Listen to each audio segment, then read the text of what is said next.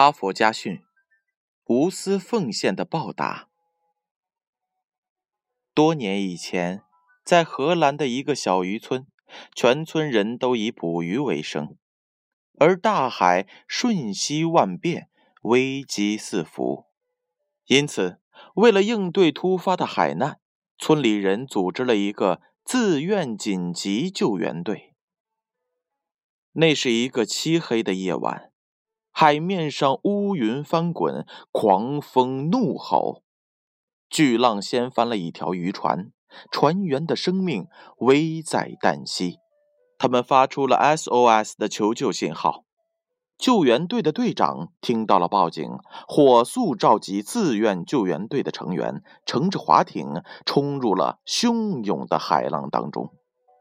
忧心忡忡的村民们都聚集在海边。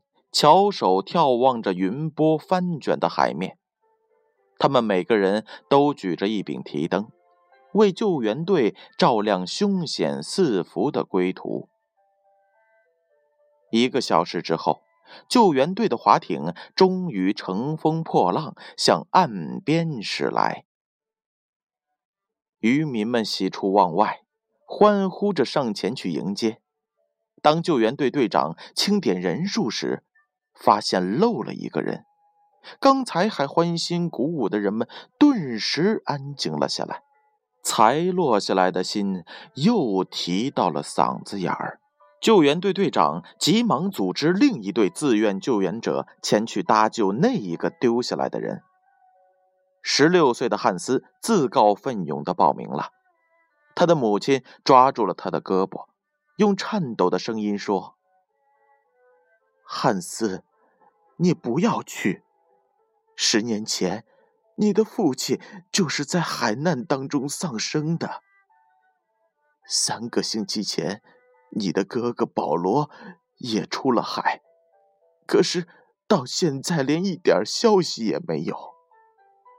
孩子，你现在是我唯一的依靠了，求求你，千万不要去呀！看着母亲憔悴的面容和近乎乞求的眼神，汉斯心头一酸，泪水在眼中直打转。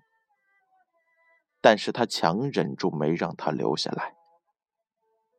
妈妈，我必须去。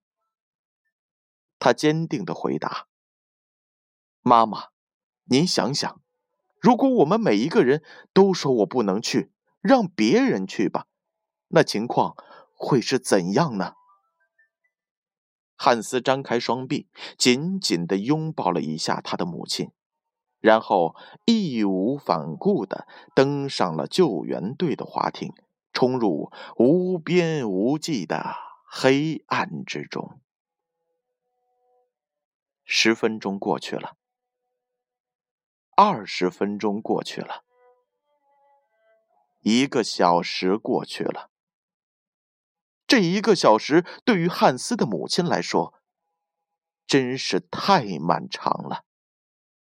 终于，救援船再一次冲破黑暗，出现在人们的视线当中。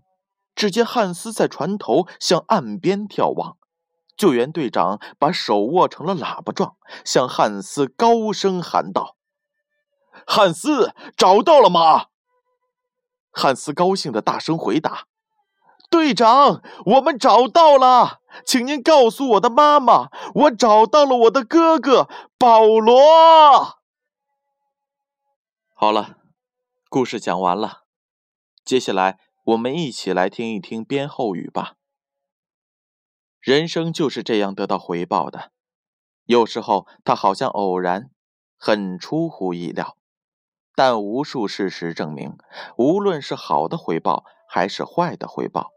一定有其深刻的原因，这个原因是我们一定曾经为这个结果做过什么。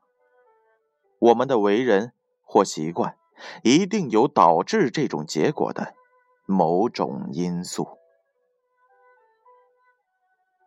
哈佛家训，建勋叔叔与大家共勉。